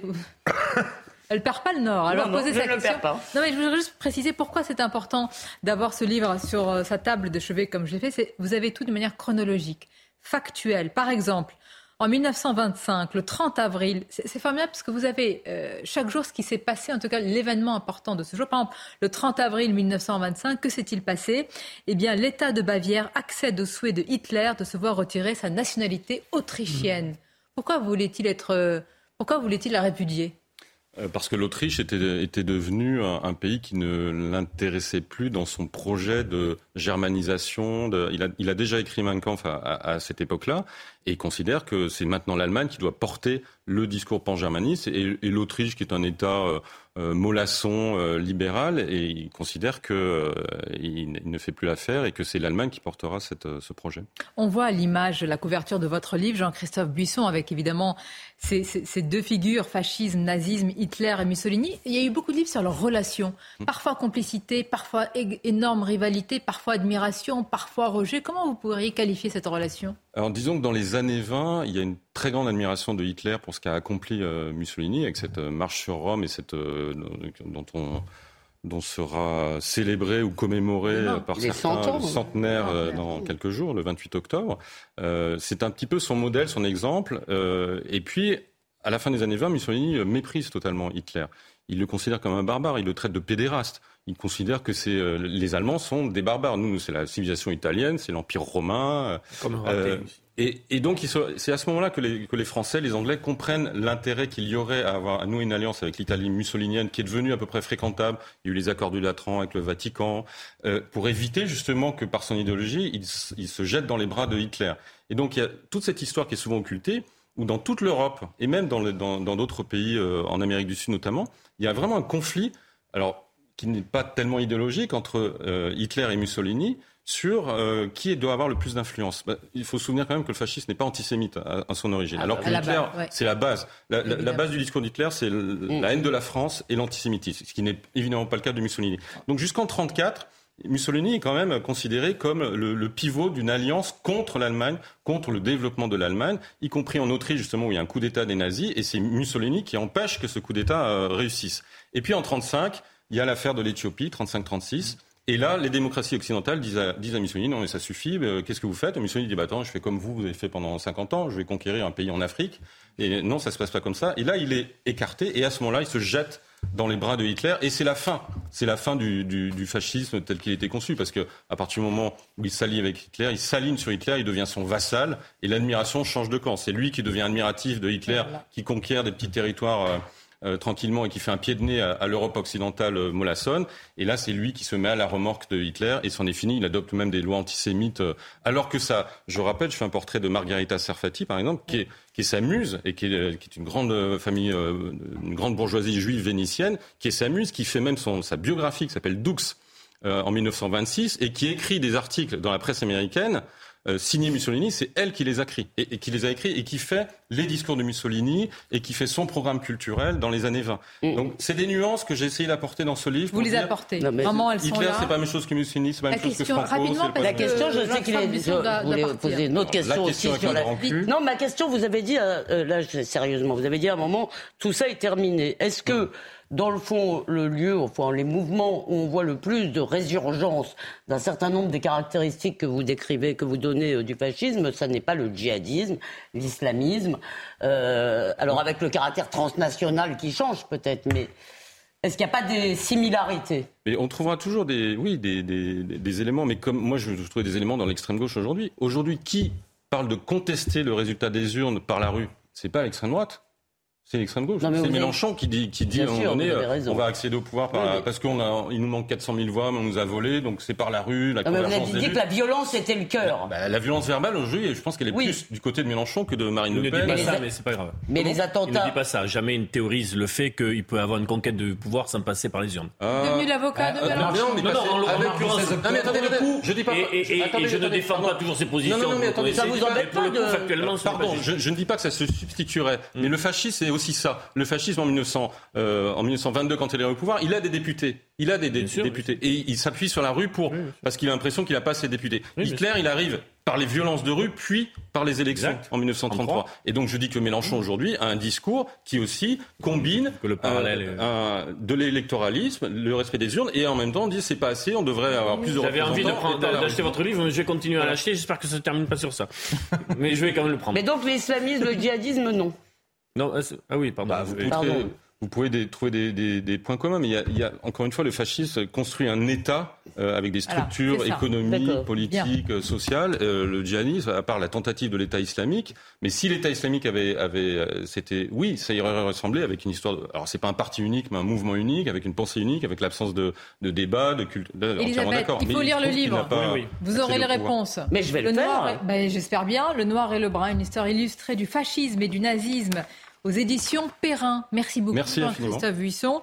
Euh, allez-y, hein, je sais que vous êtes euh, attendu. Je vous remercie. On va garder nos amis. Pourquoi Il y a un sujet dont je voudrais vous parler. Ce n'est pas un phénomène. Il faut toujours faire attention sur ces sujets. Ça se passe à, Pontoise. Mais pourquoi ça m'interpelle Qu'est-ce qui se passe oh bah, J'ai vu le titre, pardon. Oui, des personnes ah. âgées agressées chez elles. Non, mais on a l'impression qu'il y a un phénomène à Pontoise, mais il y a eu quelques cas. Et je voudrais quand même qu'on commence à en parler parce que ce sont elles se sont fait agresser par de très jeunes agresseurs, hein, vous allez voir euh, l'âge. Et ce sont des cas quand même qui se multiplient. C'est un reportage de Charles Baget et on en parle juste après. C'est avec le même mode opératoire que trois lycéens âgés de 15 ans ont agi à plusieurs reprises depuis le mois de septembre. Les adolescents se rendent au domicile d'un retraité avant de frapper à sa porte. Une fois ouverte, ils forcent ces personnes âgées à les laisser entrer puis fouillent leur habitation pour voler cartes bancaires et autres objets de valeur. À Pontoise, les habitants sont sidérés. Je comprends pas, ça devient de plus en plus jeune là, les gens qui agressent comme ça dans les rues. Et ne pas savoir qu'on est en sécurité chez nous, je trouve ça très grave. Moi, ça me choque. Et je vous cache pas que je, je me sens plus en sécurité chez moi. Ça pourrait être nos parents, ça pourrait être nos grands-parents. Et, et apprendre ça, c'est triste. Quand j'étais plus jeune, les, personnes âgées, ils se promenaient partout, ils étaient dans les parcs, partout sur les bancs. Aujourd'hui, franchement, quand vous vous promenez, vous ne les voyez pas partout, les personnes âgées, parce qu'elles appréhendent. Confondus à l'aide de caméras de vidéosurveillance, les trois mineurs ont été interpellés, puis mis en examen pour vol avec violence en réunion. Alors, on pourrait avoir un débat comme nous en avons sur euh, des cas de violence. Mais moi, ce qui m'interpelle, car on sait, c'est en fait, qu'est-ce qui est encore sanctuarisé dans une société? Tout à l'heure, nous avons parlé d'une petite fillette euh, bon, violée. Là, vous voyez, c'est ça. C'est une personne âgée, extrêmement vulnérable. Probablement, elles sont suivies. Ah non, ce sont les femmes. Voilà. Mais oui. Mais qu'est-ce qu'on respecte encore C'est ça? Non, mais c'était. Je vous répondais, quand je vous répondais rien, euh, euh, je pense que le principe même de la définition du voyou, que ce soit un simple délinquant ou un criminel, c'est précisément le fait de ne rien respecter. Donc rien n'est sanctuarisé. Et tout ça étant souligné en général par une forme de lâcheté, puisque euh, on peut repérer que le point commun, c'est précisément la vulnérabilité de la cible qui va devenir une victime au moment du passage à l'acte. Mais euh, en général, le voyou, il euh, y, avait une série un peu euh, emblématique à un moment donné qui s'appelait La Casa des Papels, hein, où là, les voyous s'attaquent à l'État.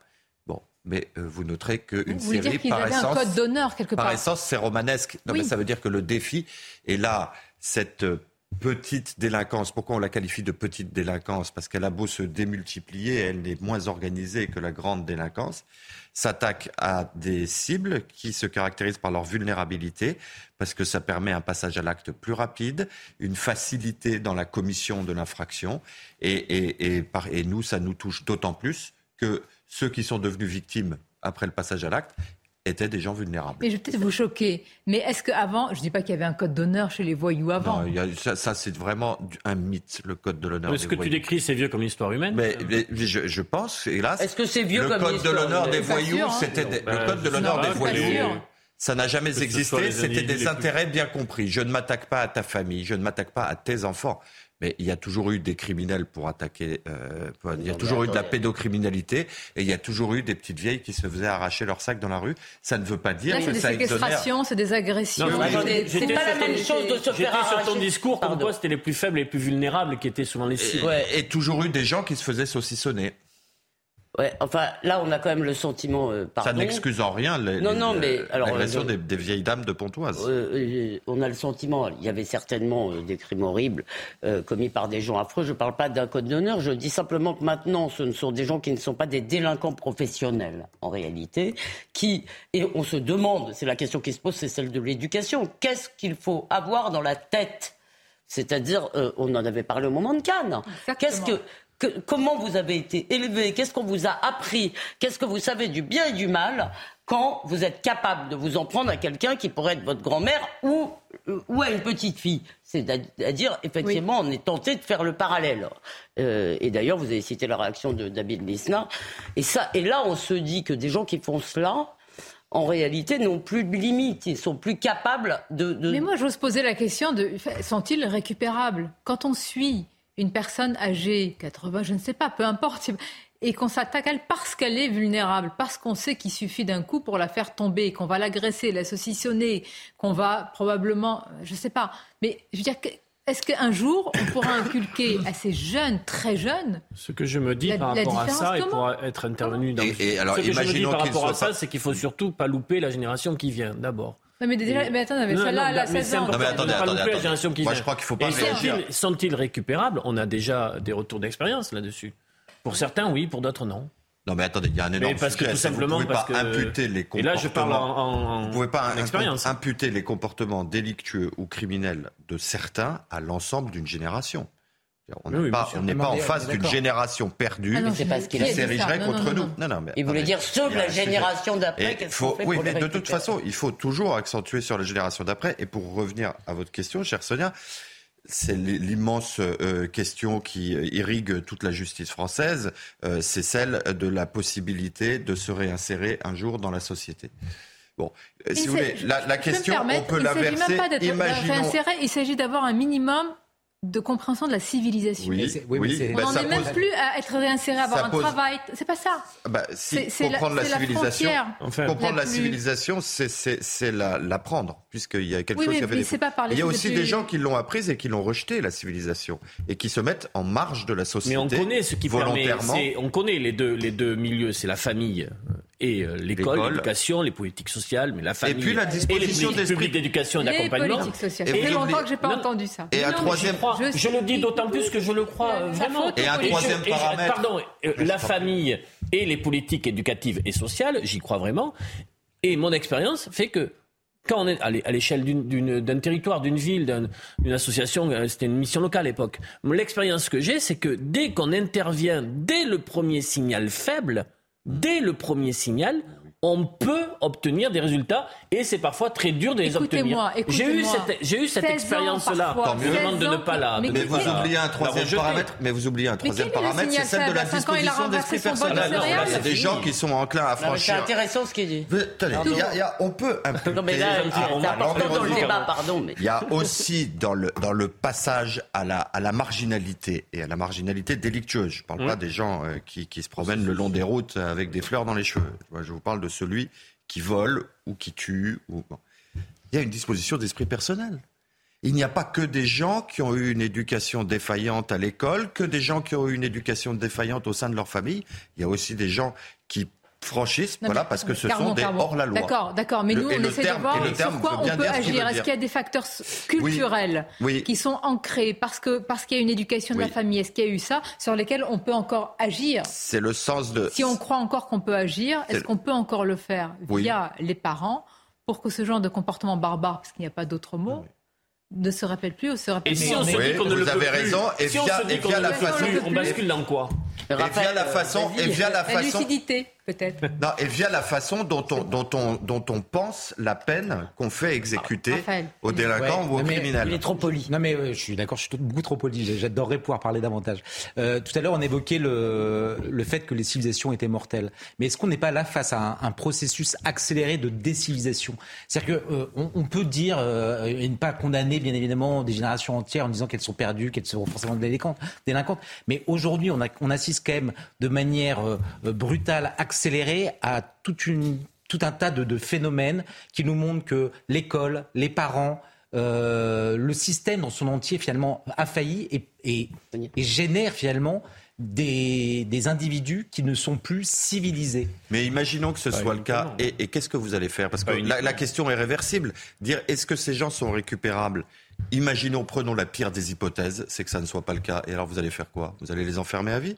Et qu'est-ce que et, et à l'inverse, vous allez faire? Laisser ces personnes âgées être Non, non, agressées? mais- Très bien. mais la Donc vous question voyez se bien pose que la, dans les so- deux la- sens. la- mais- Oui, mais est-ce que je peux participer Vous voyez bien que la nuance euh, non. dans à toi, ce débat. Attends, vous l'avez demandé. Oui, mais pour l'instant, j'ai pas réussi à en placer une. La réponse est Moi, négative. je voudrais répondre à Raphaël. C'est un sujet sur lequel il n'y a pas eu encore d'opinion de Moi, je voudrais répondre à Raphaël. Est-ce Euh, qu'Elisabeth peut parler? Il y a eu un, livre de Barbara Lefebvre qui s'appelait, je crois que c'est à ça que vous faisiez allusion, euh, à ce genre de phénomène, qui s'appelait. Génération J'ai le droit. J'ai le droit. C'est-à-dire euh, que des droits, et évidemment, Mm. on, on ne doit rien à la collectivité, mais par contre, elle nous doit tout. D'ailleurs, euh, qui va au-delà souvent euh, de la jeunesse. Et là, j'ai un ami qui est euh, psychanalyste, qui souvent réagit à nos débats là-dessus, et il dit, il- non, je vous pose la question, et il me dit, est-ce que les juges, et les juges des enfants sont-ils capables dans certains cas, de déchoir la famille de l'autorité parentale. Parce qu'effectivement, l'une des solutions, très souvent, consiste à sortir l'enfant d'un milieu familial qui ne l'éduque pas, sauf que après, est-ce que l'État est capable d'éduquer à la place des familles Écoutez, Moi, je- J'ai un psychanalyste qui me dit oui. L'arsenal Vous et, et l'avocat vous confirment plaît, ce que dit vous l'autre plaît, il y a une psychanalyste, l'arsenal vous juridique vous rendez le pas compte, c'est pour ça que je fais le lien avec Rohan. C'est vous avez Mais posé la l'aide sociale à question. l'enfance. C'est en fait c'est l'un des sujets euh, majeurs et, et le fait est que l'aide sociale à, à- à l'enfance aujourd'hui est totalement débordée, sinon défaillante. Donc bien évidemment que cette solu- solution euh, existe, mais aujourd'hui euh, et c'est pas seulement un, un manque de moyens budgétaires et tout ça, c'est qu'ils sont dépassés et dépassés aussi par la violence de ceux qui sont euh, qui sont placés Mais- sous son autorité. Mais je veux pas être, euh, j'allais dire plus pessimiste, mais qu'est-ce qui n'est qui, qui n'est pas dépassé? Enfin, quelle institution, quel pan de, nos- de nos institutions n'est pas Le fisc, c'est le cas. le fisc, qui fait très bien son boulot. Je préférerais qu'il soit dépassé et que l'école, l'hôpital et autres se portent mieux. Mais bon, euh, Mais vous avez raison, mais vous voyez, on peut noter une chose, alors on pourrait le, le, le la fin de traiter sous, l'angle de l'ironie, mais on aurait tort. non, non, non. Mais ce Faut matin, pas être non, ironique. non, non, mais c'est pas. euh. Non, non, mais vous voyez, là, là, le procureur de la République, il n'a pas tardé à envoyer. Qu'est-ce que disait votre reporter sur place tout à l'heure? C'est quatre policiers qui se sont présentés ce matin euh, pour, app- pour euh, délivrer des convocations Au euh, père. au, au père Ah, et à ses copains. Là, vous voyez, ça va vite. Bah oui. Merci. Bah, si vous vouliez nous réconcilier avec la justice, Merci, c'est réussi. merci. Mais la justice, c'est pas la police. il- Ce sont des faits. Parfois, les faits disent plus que tous nos commentaires et nos débats. Donc, on va conclure sur les faits. Je vous remercie. C'est un plaisir de nous avoir retrouvés. Merci. À bientôt et bel après-midi à vous. Partagez, Sonia. Sonia. Pardon. Mais Mom deserves the best, and there's no better place to shop for Mother's Day than Whole Foods Market. They're your destination for unbeatable savings, from premium gifts to show-stopping flowers and irresistible desserts. Start by saving 33% with Prime on all body care and candles. Then get a 15-stem bunch of tulips for just $9.99 each with Prime. Round out Mom's menu with festive rosé, irresistible berry chantilly cake, and more special treats. Come celebrate Mother's Day at Whole Foods Market.